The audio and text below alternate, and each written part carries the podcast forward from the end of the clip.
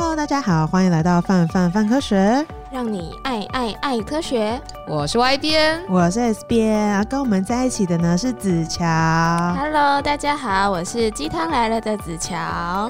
Hello，今天真的是很开心，就是要到鸡汤来了的子乔跟我们来聊聊各式各样的东西。那鸡汤来了到底是什么呢？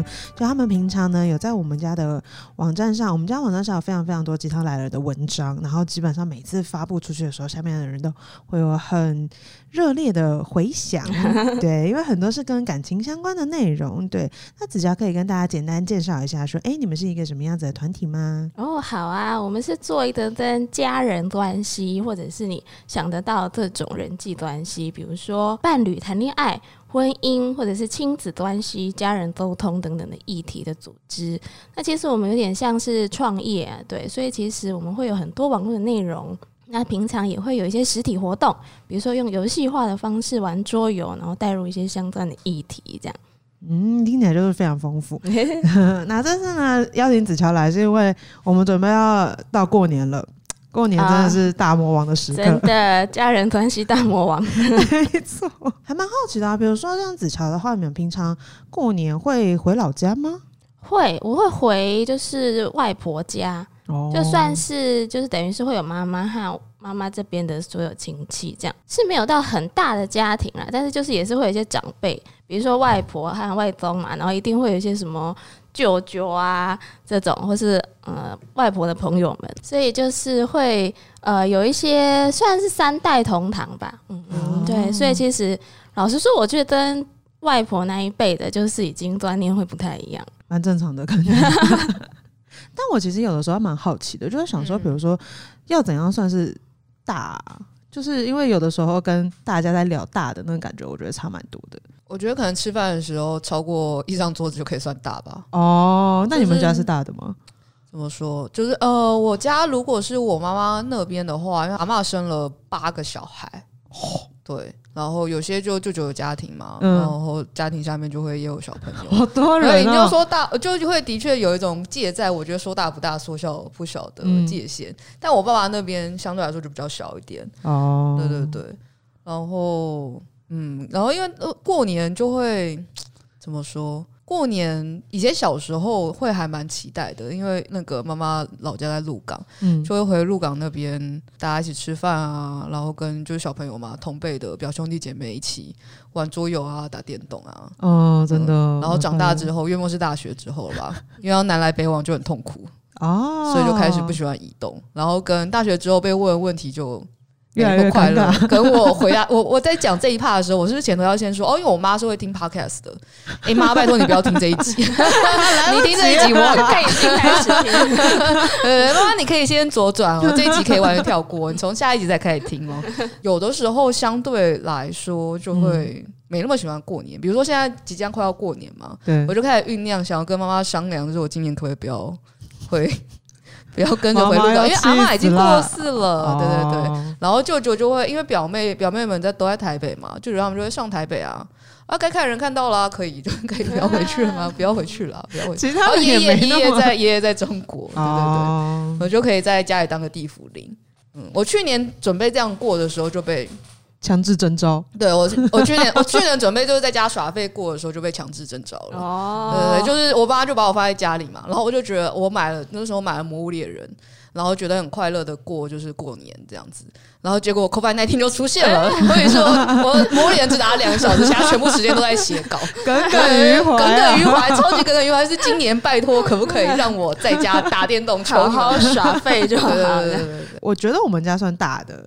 就是蛮大的家庭，就小时候这么觉得，因为我就是奶奶那边生四个，然后四个就下面各有小孩，欸、我赢了，对，然后后来我才发现，其实我们家算蛮小的。然后跟我之前有听到我高中同学吧，他们家是那种人多到就是要吃流水席的那种，哦、就是他们是就是真的是亲戚太多，然后就从中午开始，然后一路吃到晚上，然后就是流水席，然后是开那种就直接开在那个就是四合院里面啊，然后好几桌这样，然后大家就来来去去来来去去，也太多 蛮好，你就觉得这样子应该这样子抓，就是与其说就是一眼一眼看不完，不如说就是当你现场在场的亲戚有十趴你不认识的时候，应该就能算大家庭了吧？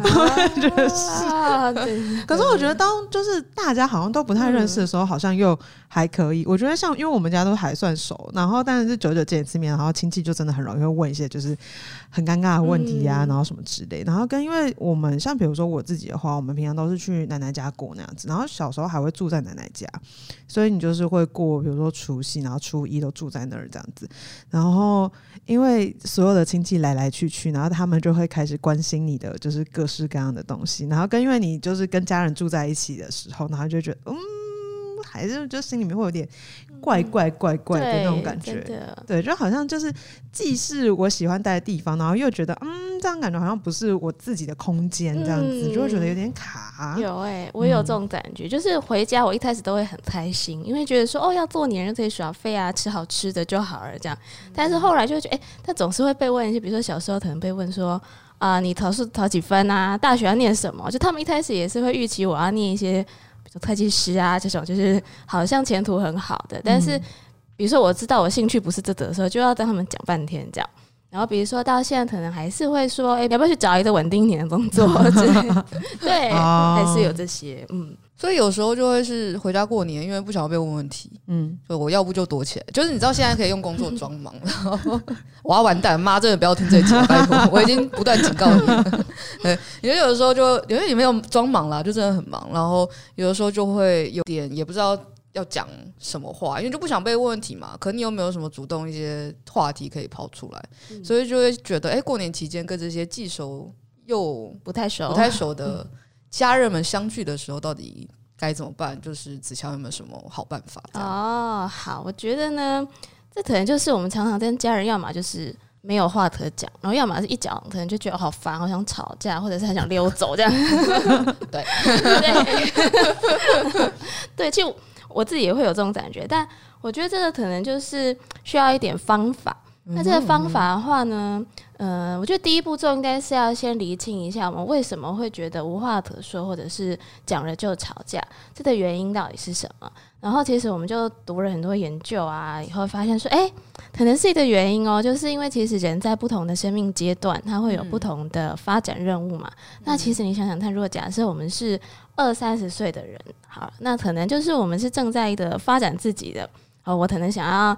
呃，尝试谈恋爱，然后我可能想要开始尝试我的工作是什么，这是一种探索的阶段。但是可能到了，比如说我们的妈妈，她已经五五十岁左右，五六十岁，她已经到了中后年阶段，所以她就开始想说，好，她这一辈子啊，她的生产力啊，或者是说，诶，她在这个家族的一些意义，这样，所以她开始会问你说，哦，那你这个工作稳不稳定，或者是，诶，你要不要做一些更有，好像代表家族的名声吗？还是什么这种事情？对，那在老一辈的，可能已经阿公阿妈七八十的，他可能是到了老年了，所以他可能就会觉得说，呃，因为他们的任务发展叫生命意义的同整。所以他可能就会开始做一些人生大道理，这样哦，就是整个回顾这样。这个时候就会有很多京剧出现，就每一句话出来都好像一个京剧的感觉。对，然后他就很想跟你讲完他这些大道理，那可能就会不耐烦。对，但是嗯、呃，我觉得第一层是需要一个同理，就是去想一下说，哦，他因为他现在是长在这个年纪，那这个年纪有他的阶段，再来就是他的生长背景。社会背景跟我们不一样，我们可能很重视个人主义啊，就是比较觉得说啊，我自己自由发展这件事，独立个体很重要。现在超多人讲嘛，但是在他们以前，可能真的就觉得家族关系、关系主义这件事情，对，所以可能就是个人和关系这个重视的程度本来就不一样了。所以我觉得第一层需要这个同理，理解他的不同和背后的原因，然后第二层大概就是需要一些好方法。就是让这个说话的时候，就是当炸弹不失礼貌这样。我觉得是超难的呀。呃，不要被发现尴尬这样。哎，对，让他躲起来这样。嗯，那大家就是可以有两个方法吧，分享给大家。第一个是我讯息。那我讯息的话呢，它的意思就是说，呃，开头用我，然后真诚的、平时的说出你的感受。所以我举个例子好了，比如说。我妈一直问我说：“你要不要去找一个工作比较稳定、薪水稳定、成长，比如说到大公司里面去这样？”然后我就觉得很烦，不要再问我这个了。我已经讲很多次，但这时候我肯定要说：“哦，妈妈，我觉得啊，比如说常常拿去跟大公司的薪水比较这件事情，让我觉得很挫折。或者是啊，我觉得有一点烦，因为呢，我觉得我现在比较重视的是能不能把我们的所学运用出来，然后做一些有创意的事情，这是我现在比较看重的事情。这样，然后我希望可以跟你，比如说多讨论这方面议题，就是有点用一些重点，就是我啦，我说出我的想法，哦，然后从我自身去出发，对对对。因为刚刚这样听起来的话，就会觉得这些文字，就刚刚子乔这样说出来，你就觉得某个程度上还蛮柔的。就会有一种就是没有那么对立，我马上就要反驳你啊等等的那一种。他其实是、哦、有点厉害，他其实是避免一个点，就是我们很容易用你开始，就是嗯。哦，你都一直问我很烦啦，或者是还有人会即视感很深，对耶。我在想说，哎、欸，为什么一定要用我开头？哦，原来是因为我们常常会用你开头。你说你可以不要再这样了吗？你可以不要再问我这个问题了吗？对，对，但要小心一点，就有人会误用，就是我觉得你都一直说，哎、欸，那你这个你这个就是解 KPI，你不是这个样子用的。虽然讲了我，但完全没有比较好的，还是你这样。没错，对，所以他其实就是呃要去看到自己。就是在这的愤怒或觉得厌烦的冰山一角底下，到底是什么样的感觉？比如说你是挫折，你是觉得被比较丢脸，还是你重视这个伴侣，可是你觉得你的另一半不被重视的之类？就是看到那只背后的感觉和情绪到底是什么？那其实不管是什么情绪都是可以的，只是你要平时真诚的把它说出来。哦，嗯、这其实蛮难的耶。那我们来现在来讲，就是试试看，好啊，谁谁？谁当妈妈？我当妈妈。如果是我当妈妈的话，哦，为什么这个工作你做这么久了？觉得那你没有考虑，就是你的人生要往更有未来的工作前进吗？我我觉得这个工作蛮有未来的。哦，好心虚哦。我们都没有练习到。我觉得工作挺好的啊，蛮有未来的啊，所以。阿布，你是觉得哪里没有未来？哦，反问妈妈，等一下，反问，反问是可以的吗？我觉得反问是可以啦，就是其实讨论的时候，有时候还是不用那么拘谨，不然你就真的会觉得很难。哦那这个时候就可以把锅丢回给妈妈，对对对，对，等于是妈妈现在要开始反思这个课题，这样子。我觉得也可以是，比如说当正好正好，可能可以是，比如说说一下你觉得未来在哪里，因为可能他的世界里想象不到。我常常就觉得，哎，为什么我以前玩社团，我的社团其实我觉得很有累积性啊，是新闻社团呢，就很有技术，对啊，对，他可以人累积人脉，还有就是一些技巧。对，但可能他们而言就是玩社团，对，他看不到背后的那个 所以可能要等他多讲一下这样。我上一次立下战功，主要是在 战功，我觉得这样讲好像不太对，就是，嗯、但真的是在去年，就是遇到疫情的时候哦，嗯，然后你那个时候就趁那个时候刚刚讲说，因为就是过年的时候，那个时候算是大家开始知道这件事情，然后但你还不是很确定什么什么，然后因为就是之前就是外边他们已经就是追了一轮资料了，然后所以你已经可以。就是放出很多厉害的名词，然后跟就是你好像已经掌握了这中间的资讯，这样，然后于是乎就跟他就是讲一下大概的脉络，然后跟他们讲说这件事情有多重要这样子，然后跟他们讲说，比如说注意卫生啊等等之类的。然后他们就因为就我有一些家人因为这件事情然后印象深刻，于是乎他们终于认可到我在做有意义的事情。欧美的多，欧美的多，就我觉得这种时机点也是蛮重要的。对，有时候好像真的需要等一下，就等到有一个。点他终于 get 到了，这样 对，就好像就是好像真的还是要跟他们有关，嗯、就是不然就是你之前在讲说就是各种科学东西，他们就会觉得好像离他们那很遥远。啊、就你为什么要讲这个东西？为什么你要做就是科学相关的编辑？就是这件事情不是老师做就好了吗？我就哦。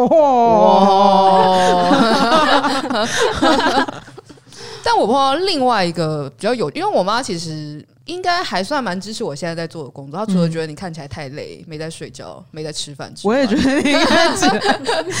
但我碰到另外一个，比如说像刚刚 S 编讲的那个场景的时候，就会碰到，就是在餐桌上，就我们家的亲戚就会问我其他的科学问题，哦、然后于是他们就会问到一些假、嗯、假消息。然后你就会刚开始还可以很认真回答，直到你开始回答之后，觉得他根本没有在意你在讲什么，他只是有一种就是，诶，为了想要跟你互动，丢出一些资讯，但是他就莫名的踩到你的雷点，然后于是我就对此耿耿于怀，不知道要怎么。你说像酸碱体质之类的？对啊，然后或者是比如他说，那那个新冠就新冠病毒是不是中国放出来了？然后你就跟他解释一大串，说不是，然后他就说，哦，但你们也不能证明嘛。我想说一个。我聊这个干嘛？你是不是其实只想跟我讲话？那你就说就好了，你不要这样。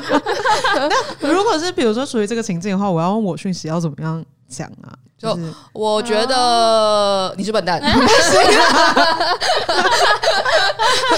错误使用，没有同理心的的错误用法，应该太好笑。应该是，嗯，我觉得你关心这个议题很好，先肯定跟鼓励，然后。但是事情不是这么简单，嗯、然后同理对方这样。哎、欸，我觉得可以，我觉得可以。我觉得或者或者是另外一个技巧，就是三明治说话法。其实我觉得三明治可能比我讯息更万用一点点。哦，听起来有点厉害，听起来有点好吃。对对，有点好吃。因为三明治它就是不用你一定要开头，就是我，然后就很深层，就说出我的感受这样。对于情绪梳理比较困难一点的人，可能就三明治比较简单。哦，那你就先想象你要吃一个三明治，那三明治就是上下会有吐司，嗯、中间会有一个料，那那个料可能就是重点，因为你会选口味嘛，你会选你要不要放 cheese，要不要放生菜等等，对不对？嗯嗯。所以今天那个吐司呢，它就是我们上下包夹的好听的话，顺耳的话。嗯那它的目的呢，是要把中间的东西夹住，中间就是比较不是那么好听的，但是你很想讲的是战 术，对，是战术这样。所以说是谢谢你问这个问题。嗯，呃，我觉得你关心这个讯息真的很棒。你问的问题有点烂 不过谢谢你的关心，是这种感觉吗？他觉得他中间要夹什么呢？哦，就中间可以夹一些你希望他怎么做，比如说，呃，比如说，我希望你多看一点书。那可能有点凶，有一点凶，打算被整个家族崩掉。那 S B 示范一下，我想一下啊，我觉得你关心这个讯息真的很好，就表示你很就是在乎相关的内容。但我觉得呢，我们在面对这些消息的时候，我们可以多方查证，这样子我们才可以变成一个什么更有科学素养的人哦。这种感觉吗？等一下，差差不多了，差不多了，但可能就是。老实说，这些句子刚开始用都会觉得很卡，这是很正常的。对，对，刚刚讲出来很 K 的。我们刚学的时候，我们也觉得超卡，就谁会这样讲话？对。嗯、但是其实它就是多练几次的问题啊。就比如说，可能你可以贴贴一些文章给他看，当然他一开始可能就是特完也没什么反应，这样、嗯、对。但是老实说，改变是需要时间的，就是他可能多几次这样。那因为他可能会因为你三明治前面前后舒服，他至少比较听得进去。可是他听进去到他真的要改变，就需要再几次，你可能等到五次、十次之类的，这就很有耐心哎、欸，好耐心哦，有点讨厌哎，这样不就要过十年吗？这不是十年吗？对，可能需要点时间啦。嗯、但是如果有一些稍微比较简单一点的问题，可能是可以偷偷这样，他就慢慢的去。意识到说哦，比如说我们家人可能他开始会去看一些我写相关文章，然后慢慢会去改变他的说话方式等等，就是这是可能要等他一下。哦、嗯，但大家就可以试着用三明治说话法去应对过年的议题，这样。比如说我来试着问问 S 边好了，来，你想被问感情问题，还是想被问工作问题？我们刚刚讲过工作，我觉得哦，哦，我们家人还算 OK，工作还 OK，、嗯、那感情感觉，然后就哎、欸，有没有交有没有交？然后一讲男朋友就觉得好好不好不正正确。现在好、欸，我之前也有这样子哎、就是可是我们家我我上次他们会直接问说，就是哎、欸，还没去交个。哦，对他们都还说男朋友，男朋友对，对，假定还没去交个男朋友吗？还没。连三明治呢？和面包呢？哦，等一下我想看，所以我现在要就是跟他讲说，我不想让你问这个问题，这样子吗？当初他问很多遍了，好了，因为第一次你就回答没有。我一直想再问一次。哎，男朋友嘞？哦，听起来好痞哦。嗯。就是我觉得这样被你关心很开心啊，嗯，嗯，但是因为比如说，就是我最近并没有要就是相关的打算，嗯、那我也就是希望我们短时间之内不要再讨论这个话题，嗯、这样子我们一定可以更开心的相处了。是说阿姨这句话的发型变得好漂亮哦，是这种感觉吗？所以有时候转移话题也是不错的方法，好难啊，好难哦，好难哦，只求试试，只求试试，好好，比如说，嗯，我想想，因为其实他们有时候就是。他也不知道跟你讲什么，然后他想到问题就这些嘛，虽然有点千篇一律，对，但可能就想到这些这样。嗯、或试试，比如说，嗯，换一个好了，比如说他觉得说，哎，毕业了吗？哦，毕业了，好，这研究生痛苦问题，有没有毕业了？有没有毕业了？前一阵超有感觉，就是他们都问你要毕业了没？那个谁不是念念两年就念完了吗？谁不是一年半就念完了吗？我大家都一样，对不起，我念四年还念不完。对，然后就一直问，一直问，然后可能会说，比如说你操作几年以后，人家会觉得你怎么念这么久啦？怎样？就是一天到晚被问这种，然后我一开始也会很烦，就不要再问了。对但嗯，后来我可能就会说，嗯，论文进度我知道啦，但是我们系啊，论文因为老师要求比较糟，所以其实大部分的人都至少念了两三年以上。对，然后我现在就是讨论到什么什么进度了。那因为我们就跟他讲细一点，但是把你那个很痛苦的过程就跟他讲，就是 让他感同身受你的痛苦。对，他就说：“哦，原来这件事不是那么简单呐，跟你以前作业写出去交报告结束不一样。这件事情是来回，然后很很复杂的这样。然后最后再跟他说，不做我也有在排我的进度哦，什么什么，就让他知道你也有做努力。嗯，我有在排进度，那我也预期希望在什么时候可以投试或者什么这样。”对，就是前后说一些你有做的努力，或肯定对方的专心。对，但中间就是可以如实的把你的痛苦 展开在眼前，这样对。就欢迎过年的期间，就是大家都知道研究生有多么痛苦，就全部展开来。千万别问研究生要毕业了没，真的不要吧。所以我们刚刚主要学了就是我讯息，然后跟三明治的说话方法，这样子就是希望大家可以在沟通的时候可以更好的就是回答这些问题。但其实我觉得，我们之所以有的时候长辈跟我们在讲这些东西，他会问我们一些我们可能觉得很尖锐或没有那么喜欢问题，其实主要是因为他们跟我们。没有话题可以讲，那我觉得就是话题这件事情就还蛮重要的。但我们如果要跟长辈讲话的话，就是到底要怎么样可以，就是比较好的开启话题，才会避免这种无话可说的状态呢？嗯，我觉得可以从一些生活小事开始。一种是生活小事，就是比如说你喜欢吃什么这种，或者是你喜欢哪个颜色的衣服这种，就是看起来很琐碎，嗯、但他会觉得，哎、欸，你有点关心他，然后你们又不会站在停在那里，空气凝结这样的。对，然后另外一种就是稍微深层一点的，呃，像我们比如说问我们爸爸妈妈过去的恋爱经验，一开始是他一直想要单视我，比如说我的男友要怎么样之类的这种，对不对？待会儿你反反过来问他说，哦、那你以前的要做怎样的男友？这种，对，反击是一种反击的概念，咻咻，对，看起来是一种反击。那如果问妈妈感情史的时候，爸爸是可以在旁边的吗？哦，可可以，他们状况啦。如果你觉得不适合，你就分开说再问。对，但如果你觉得他们好像什么都可以聊，那你就在一起的时候问。对，都可以。但就我也是做这个。那我们其实鸡汤来了，其他伙伴也有试做。真的，就是你有一点把他的那个干扰你的那个波有没有，就把它打回去的感觉，就是他会。很乐于分享他的经验，然后觉得终于有人要问我这一题的感觉，给他一个舞台啦。对对，对，他现在就上了，好，给他一个舞台，也是蛮好的。对，然后他们可能会在他要讲他自己的经验的时候，他就顺便可以把他其实想要告诉你，我就是因为我遇到了怎样的人。所以后来啊，觉得太失败了，或者什么怎样，然后他反过来想要提醒你的东西，他会在这里顺便告诉你。然后这个时候，等于他也把他的想要给你的提醒那些唠叨叮咛讲完了。然后你因为有背后的脉络，你听到他的故事来源，所以你又不会觉得他只是唠叨啦，你知道他为什么了。所以这可能是一个就是双方都可以满足的一个方法。对，听起来蛮好的。就是我们知道后面的脉络的时候，好像就比较能够听进这些长辈给的建议啊，等等之类的。嗯嗯，蛮不容易。因为我觉得，比如说在过年的期间，好像如果一起做什么活动，也蛮蛮好的。我跟你讲，我哎、欸，之前前几年，我觉得过了一次，我觉得非常快乐的年。嗯，因为这世界上多了一样，就是拯救了家庭关系的东西哦，叫做 Switch。哦，然后于是你知道，大家只要一开始。一起玩就是那个马里奥派对之后，你就可以就是 再也没有家庭都不用，就是对对对，因为有时候玩一些桌有点复杂嘛，嗯、你总跟爸妈玩狼人杀，你应该会想自杀，他们不懂的。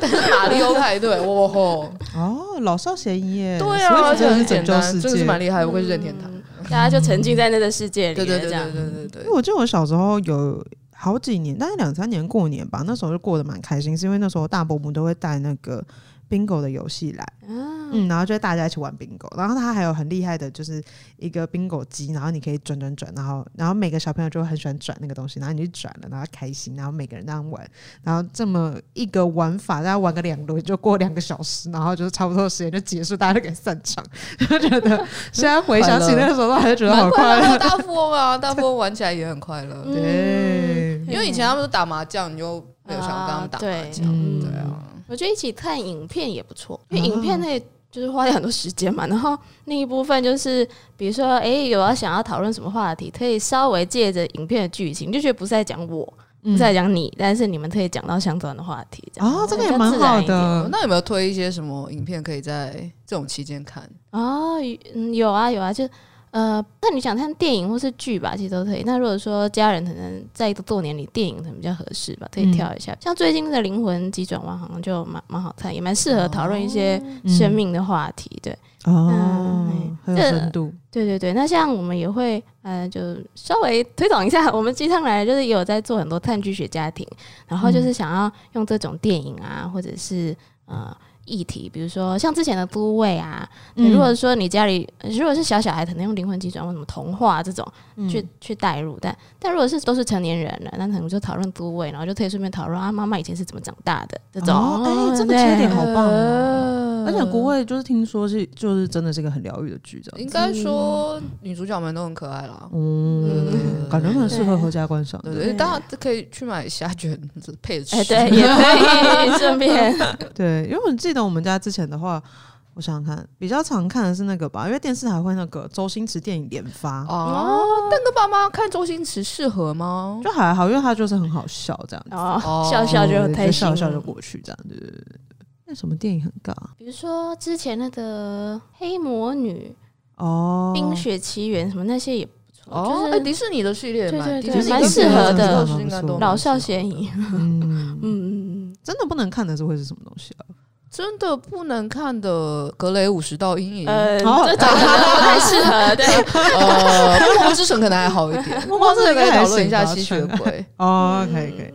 那其实蛮多东西可以看。对，其实很多电影都可以看。那大部分都能看，只是有些比较特别尬的，就会记得绕过这样。哦，跳跳跳。或是哎，《台北物语》不知道适不适合？台北物语啊，哦，或是哎，《雪观音》就有点微妙了，《雪观音》有点微妙，《寄生上流》。也有点微妙哦，蛮微妙的，蛮微妙的。意识到底就还不错，好像是喜剧，然后家庭类的感觉还行，可能要稍微温馨、温馨向的，对对对对。所以其实除了过年的这段期间之外，其实平常跟家人相处也会有不一样的模式。像我相对来说，就近期比较少待在家里啦，嗯，然后跟跟妈妈嗯聊天的时间可能也没到那么多，就偶尔也是聊一些生活琐事，但是。我有朋友就会是，他就真的跟妈妈相处非常紧密。他是那种，就是我们出去外面吃饭，他大概每一到两小时就要打电话回去汇报，然后晚回家也要汇报，然后不回家吃饭也要汇报那种。然后就坐公车，我说上公车了也要讲。然后就会觉得，对我像我这样子类型的小孩来说，看他就会觉得很匪夷所思，就会觉得你不会觉得这样子太巨细靡遗了吗？因为就连比如说我跟伴侣在一起的时候，我都。不会有这么亲密的感觉，嗯、然后这时候就会去想，哎，其实虽然都是家人，虽然都是妈妈，但其实或者虽然都是父母，但其实好像每个人之间跟父母相处的关系的情感感觉好像是不太一样的。嗯，那这件事情是不是有一些什么相关研究有在做类似的探讨呢？哦，好，我觉得人和人之间关系的距离是多远这件事情有关系，因为假设我们先把它具象化一点哈，就是假设你觉得我。以外的十公分这个圈圈，就是我自己的世界，我没有邀你进来，你不可以进来。可能有人觉得我的五十公分以外都是这样，对，有人可能以为他的一百公分以外的人都是这样。哦、一公尺，不要进来，不要进来，你进来一公尺了，太近了，哔哔哔，太近了，太近了。哦，所以这个线其实是每个人都不太一样的。对，所以这就是人的自我界限。然后，如果说，比如说亲子啊，比如说我们的爸妈，或者是伴侣，其实都有。如果说你两个人的那个距离的范围不太一样的时候，就有可能造成一些冲突。比如说，我觉得我的房间里不能随便进来，但他或许觉得整个家都可以进去，对，就是他的界限是不一样的。那这时候就会带来一些亲子界限上带来的感受不同。那其实有一篇研究，我觉得它很有趣。然后它的它是台湾的，就是华人的用心理学概念去做的研究。然后它就针对了一群大学生，它有三种类型。那其实你可以用想一下，你比较适合呃比较像哪一种类型的状态。好，那第一种类型呢，它就是亲密型。那亲密型的话，它就是你觉得距离刚刚好，就是他会给我一些建议，但他不会干涉我一定要怎么做。就是你们是有互动的，可是你不会觉得厌烦，然后被强制的一定要怎么样。那这个时候，通常你在这个关系里面，你会感觉到的是，我有被他认同，我被他赞赏，这样子。好，那第二个类型呢是侵犯型。侵犯型的意思就是说，诶、我们的。界限应该带再来一些冲突了，对，比如说他总是要管我一定要去读什么系啊，做什么工作这种，然后我就觉得我的决定总是被他否定，所以他会有一种被否定，然后被被不认同的感觉。再来第三的类型叫相敬如宾，嗯，那它其实就是一种，诶、我跟你不来往，所以我们没有冲突，但是也没有好的互动，那个情感是有点断开的这样。对，所以他会觉得就是诶压抑，他的感觉就是我总是很压抑，然后很疏离这样。所以你可以想想看，你比较像哪一个类型？那其实这个类型它是会变化的，对对，就有可能说，比如说你以前是比较压抑，那后来可能比如说变得慢慢往否定或认同去都有可能，或者是你综合起来都有可能，像。呃，鸡汤在泛科学有一篇文章嘛，那里面其实他就有在讲这个，可以去玩有一个心理测验哦。对，就在我们的文章，到时候我会把文章放在那个资讯栏，让大家可以点击这样子。嗯，对。然后其实像我就自己觉得有变化，可能以前是比较，我觉得我以前是比较否定，就是比如说。呃，因为我的家人他可能比较走保守派路线，我觉得啦，就是他会觉得哎打安全牌这样子，然后有些事情就会觉得，哎，我明明做的不错的是，为什么总是不认不被认同这样？嗯、但后来我觉得就是也是跟着，比如说用刚刚讲的那些技巧啊，或者什么，嗯、就是呃让他慢慢理解你在坚持什么，然后也的确有带来一些成绩的时候，我觉得现在我就变综合型了，嗯，哦、也就是说否定的比例下降了。嗯，对，所以其实这是会变化的。啊觉得可以变化这件事情，某个程度上还蛮正向、蛮有趣的、蛮有希望的感觉。而且跟就这样讲起来，好像也跟实际上，比如说刚刚我讲所以，我朋友跟他妈妈联系比较紧密，然后我跟我妈妈可能相对来说比较没有那么紧密。其实并不是用这样子去划分那个界限，而是你自己去感受到，你跟父母之间，就是你会觉得是呃被认同、被否定，或者是有点压抑。而这样子的感觉其实也不是单向的，它是很多综合原因，然后它是可以多因素跟同时并存的。嗯，对，嗯，觉得蛮有趣的，也没有用这样的角度想过，哎，对啊，他他会觉得就是哦，我爸爸就是那样，我跟他就是那样，嗯、但其实认真一想，不一定是这个样子。嗯，觉得关系可以改变这件信心是很重要的，对，嗯、也是我们就是很多人都会忽略这件事情。对啊，因为像刚刚外边讲到说这个过程，外边跟子乔刚刚都有讲到说这个过程可能其实某个程度上是流动的。就像我自己的话，我会觉得，比如说在国高中的时候，那时候就会觉得面对未来呀、啊，然后尤其是那时候正在青春期嘛，在成长，然后就觉得哦，有的时候好像。就是爸爸妈妈都会过问你太多事情，然后那时候就觉得好，好像很容易会有冲突，然后被否定等等之类。可是随着后面，比如说长时间的沟通啊，跟一些吵架，就大吵小吵，然后后来也是种沟通了，对，也是种沟通，比较激烈一点沟通，对对。然后现在就会算是，比如说自己现在的就认知，就会觉得哦，好像相对而言比较亲密这样子。其实蛮好奇的啊，那可是就是就我们刚刚那个想法，就假设是子乔刚刚那个比喻这样子，最好的那种。关系应该会是，就是哎，他刚好在一个刚刚好的距离，不要不要踏进来离我太近，但你也不要离我太远，就感觉好像是两个人都会比较舒服这样子。对，我就蛮好奇，那如果我想要维持这样子的关系的话，有什么样，比如说小技巧或小方法可以分享给大家？哦，好啊，好啊，我觉得，嗯，可能从几个面向来看吧，比如说我们的时间上的划分好了，比如说，呃，我们最常就是有些时候，我觉得这是我自己的时间。比如说我自己就是要耍废啊，有人可能想打电动，有人可能想滑脸书等等的，对。那自己的时间跟家人共同的时间这件事情，我们把它讨论清楚。就比如说，家人有时候会觉得说啊，大家好不容易聚在一起，你为什么自己一直划你自己的脸书？你就觉得，可是我现在就是想休息一下啊。那这时候可能就是差一步，就是我们一起来说，到底什么时间我们是要一起的，然后什么时间是随便你都知道干嘛这样，就可能可以讨论一下。假设我觉得好，吃完晚餐大家要一起专心聊天一下，这样子对。那这个时候好，你就专心。但好，那睡觉前的一小时，我想要滑脸书，那你就不要找我，就是讨论一下，那就不会造成说每个人可能心里都有一些觉得很烦的地方，他觉得你不你不理我，然后我觉得你干嘛找我，但是我们没有说出来的时候，就没有办法解决问题。这是比较时间上的划分，哦、嗯，嗯，那空间也是类似的。假设你真的觉得自己的房间是很重要的隐私，比如说爸妈不可以随便进去，这种你。除了比如说妈妈进来说哦，你很烦的，你要把我东西移位，我找不到了啊，这种之外，之外，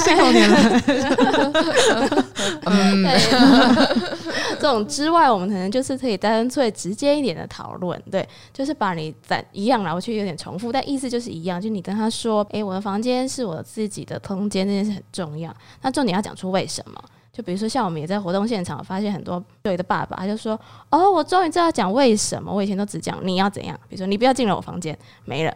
他其实他不知道为什么，你可能要说，比如说，我觉得我的东西我放我自己的逻辑。”或者是说，哎、欸，我觉得我需要一个自己的空间，这样比较安全感，或什么都可以。反正你就跟他讲为什么，嗯，给他一个具体的原因，这样子。对对对，对，他可能就会比较能够理解这件事情。对对对对对，所以可能就是比如说时间、空间，我觉得这是最日常的吧。嗯，那另外当然你也可以在家务习惯啊，如果是过年大家回家，到底谁要做家事？哦，对，谁这个时候要吸地拖地，然后洗碗这些事情要怎么轮？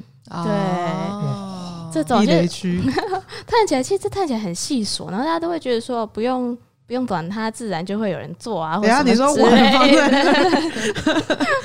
等下有人受不了的时候，自然就会去洗。或是就其实反而好好的拿出来讨论，是避免冲突的方式。有时候我们为为了避免冲突而不讨论这件事情，嗯，对对。但其实不讨论才是。造成冲突的原因，对，因为通常比如说刚刚说晚发那边，然后时间到了自然人去洗，然后那个洗的人可能就会相当哀怨，人 会关我屁事，或者是我们就一起讨论，大家就是没有要就是洗碗，那我们就一起买个洗碗机嘛，对啊，对，总有些解方，你会说嗯嗯，对，所以嗯，所以其实有一个概念，它叫做家庭会议。就是我们开工作都知道开会，那、哦、家庭有时候都不会开会，对。但其实家庭会议这件事情，它是就他真的是一个学术上的概念，然后他蛮重要的，就是家里的人就是要坐下来，我们正式来讨论一些事情要怎么做，这样。然后这种时候你就很容易达成共识。然后接下来就不会那么烦了。哦，哎、欸，听起来很棒哎。那个逃避虽可耻但有用，嗯，就会有这个会议嘛。然后大家就会觉得，哎、欸，这是很好笑的桥段，但其实它蛮有效的。对，因为他们都会喜欢说我在里面提案，我要做什么什么，然后就说好，谢谢你的提案。我们因为什么原因所以采纳？我们因为什么原因不采纳的？哦，好可爱、哦，是有点太就是超离现实的可爱，但我们可以就是试着稍微这么做做看。嗯，蛮好的。我想到之前好像也有，就是很小的时候，就是那个时候，反正因为我有个弟弟，然后我跟我弟弟会抢电视看，然后这个抢电视就大家想想起来是小孩子打闹没有，就是我们是真打，就是是 是那种就是还是小孩子打闹、啊，你们是小孩子，你们真打，所以就小孩子打受会打受伤的，就不是那种就是啊我抢一下然后抢不到就算了那一种，嗯、就是我们是会就是快打旋风，对对对，快打旋风那一种，然后就是还因此就摔坏了那个遥控器之类，然后我记得那时候反正我爸妈的。的，就是他们那时候处理方式就这样，就大家就坐下来，然后因为小时候是那种就是小茶几，然后我们就这样围着茶几坐这样子。好，那我们现在来讨论。那基本上一个礼拜有七天，那我们就一半一半这样子。好，那我们就一三五二四六。礼拜天的话，我们就早上一半谁看，下午一半谁看，然后或者。礼拜天要去奶奶家，所以大家都是以奶奶为准，就你们不可以抢电视，类似这样。好，那我们就接下来拍板定案，就是一个一个就这样合不合理？合理，然后往下。好，那你要一三五还是二四六之类之类？啊，好可爱！我觉得我后来想想，我觉得他蛮厉害的，因为你看我现在已经大学都毕业，然后工作，我们家基本上遥控器的那个选择还是照着那个时候。哦，真的假的？就如果我是个不错的习惯啊，养成了一个好习惯呢，很莫名。我就现在才突然。意识到我还是被这件事情制约，天哪，很有趣。可是家庭会议是真的有用呢，不然听到家庭会议都是觉得是一些比较什么严重的事情才需要出来讨论家庭会议啊。对，其实琐事也可以讨论哦。对，小到就是电视机到谁要看，没换谁洗这种，蛮重要。就是呃，有一个概念，它叫做华人的世界里面怎样的亲子关系的独立是最好的。就我们现在刚开始说，哎、哦欸，我是独立的个体啊，不要情绪勒索我啊，这些嘛。但是其实华人的文化跟西方文化本来是就有点不一样的，嗯、所以我们不能完全的说用西方那一套来说，哎、欸，我也我们也要这样一模一样，对。所以就有心理学家，台湾的华人心理学家就研究说，哎、欸，那怎样的独立状态是最好的？然后提出了一个词叫相依性独立，我都看到觉得超酷的。相依性独立，对，它的依是依赖的依哦，对，所以就是两个人有互相依赖的成分，但你们又能彼此独立。对，其实有点像前面那个亲密型，就是你的距离是刚刚好的，但你们是有互相来往的。那要怎么做到这件事情呢？我看那篇研究，我也觉得很有趣。他提出了三个步骤。第一个步骤叫做啊、呃，就是你要理解他，就有点像同理，就是同理他是怎么样长成现在这个样子的。他过去可能有哪些做事背景，还是为什么会觉得什么事情是地雷，然后什么事情要怎么做等等。然后第二者就是发生，就是知道他之外，你还要勇敢讲出自己的想法。嗯，所以那、哦、对，所以发生可能就可以善用一些沟通的技巧、啊。哦，我们刚刚学到的我讯息型三明治说话法，呃、对对对对对，用好的方式把你的想法说出来。嗯，最后一个就叫读进揣摩，这词有点太难了，但是读进是？对，它的读是解读的读，哦，进是情境的境。读空气的感觉吗？咦，类似类似，对，哦、就是呢。哎、欸，你还会讲过哎。啊，读进揣摩它意思，我觉得白话文就是理解家庭故事的脉络，然后你就可以去揣摩那个氛围，就是空气没错，就揣摩那个氛围和呃家庭的呃等怎么会变成现在的样子，对。然后你可以揣摩后，你自然就知道怎么应对。所以我觉得这三个步骤其实是一个蛮好的方式，然后也是我们的确用这些步骤去。因为他也特意去测你的独立面相是什么，然后我们真的有这样办过一场工作坊，虽然目前为止只有一场，但我们是有想要继续办下去。那在那一场里面，就是有发现说，诶，大家真的可以从这件事情先去理解说，我的独立面相可能是什么事情比较缺乏，或者是什么事情太黏了、太黏密的黏，嗯，然后进而去找到一个比较刚刚好的状态。我觉得这三个步骤是大家可以放在心里面的一个做法。我觉得如果之后就是鸡汤的工作坊的话，欢迎大家去参加。那如果就是大家因为就是还没办嘛，对不对？那大家这次就是过年回家的时候，就可以记得刚刚子乔说的那三个步骤，我们就一步一步来这样子，那、嗯、你就可以自己准备小本本那样子。然后对家人在问你在做什么的时候，我在就是读静静。我现在在解读，失败也没关系，明年还有吗？没错，每年都有这个机会，我觉得蛮好的。对啊，就真的是，我觉得试个一两次，觉得沮丧也没有什么关系，因为这件事情。他毕竟是你家人嘛，嗯，总是还有在尝试的机会，对，也不要给自己太大的压力，这样对对，总要有练习的机会，然后会有更好的可能性。我觉得这个还蛮好的。哎，这一集好正能量哦！等一下，过年嘛 好棒，好暖啊！嗯，我很喜欢小王子那个概念，就是你在美追上花的多少时间，就是因为他那么值得嘛，对对。那其实家人关系或伴侣关系可能都是一样的，嗯。那比如说，如果我们家的听众就听完之后，对于关系啊，他想要有更多理解的话，子乔有什么推荐的管道吗？哦，好啊，我觉得大家呢，当然我们鸡汤来和泛科学都很多相关的文章可以看，这是刚刚最相关的。但是呢，接下来可以看看你是喜欢和别人一起玩这种，就是你很喜欢跟别人一起互动、一起玩的人，你就可以参考一下我们鸡汤来了推出的桌游。那这款桌游的名字呢，叫做“问问秘境”，秘是神秘的秘。那这意思就是，我们用快问快答和问问题的方式去找到一些关系的宝藏。那其实它是有心理学概念、科学的概念在里面作为原型去设计的，就是周哈里窗和呃一些就是一个婚姻大师，他叫 Gottman 的方式。